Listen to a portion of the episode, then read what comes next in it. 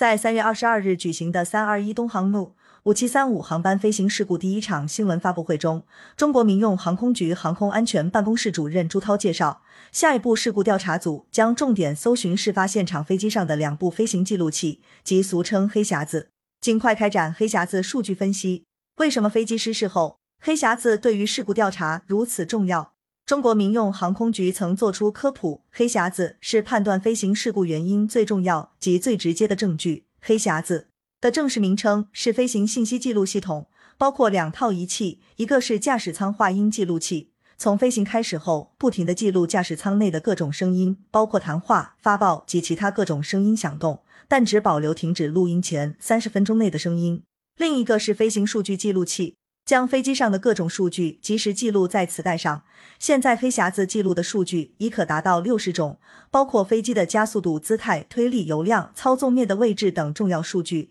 记录的时间范围是最近的二十五小时。黑匣子并非在航空事故调查中才起作用，平时飞机飞行一段时间过后，回放记录也可重现飞机已被发现的失误或故障，让机务维修工程师比较容易的找到故障发生的位置。在航空事故中，这个记录系统则成为最直接的事故分析依据。为了保证记录的真实性和客观性，驾驶员只能查阅记录的内容，不能控制记录器的工作或改动记录内容。为了确保记录器即使在飞机失事后也能保存下来，黑匣子存放在特殊钢材制造的耐热抗震的容器中。该容器能承受自身重力一千倍的冲击，经受一万一千摄氏度的高温三十分钟而不被破坏。在海水中浸泡三十天而不进水。为了便于寻找，黑匣子并非黑色，而是漆成醒目的橘红色。此外，黑匣子的内部装有自动信号发生器，能发射无线电信号，以便于空中搜索。还装有超声波水下定位信标，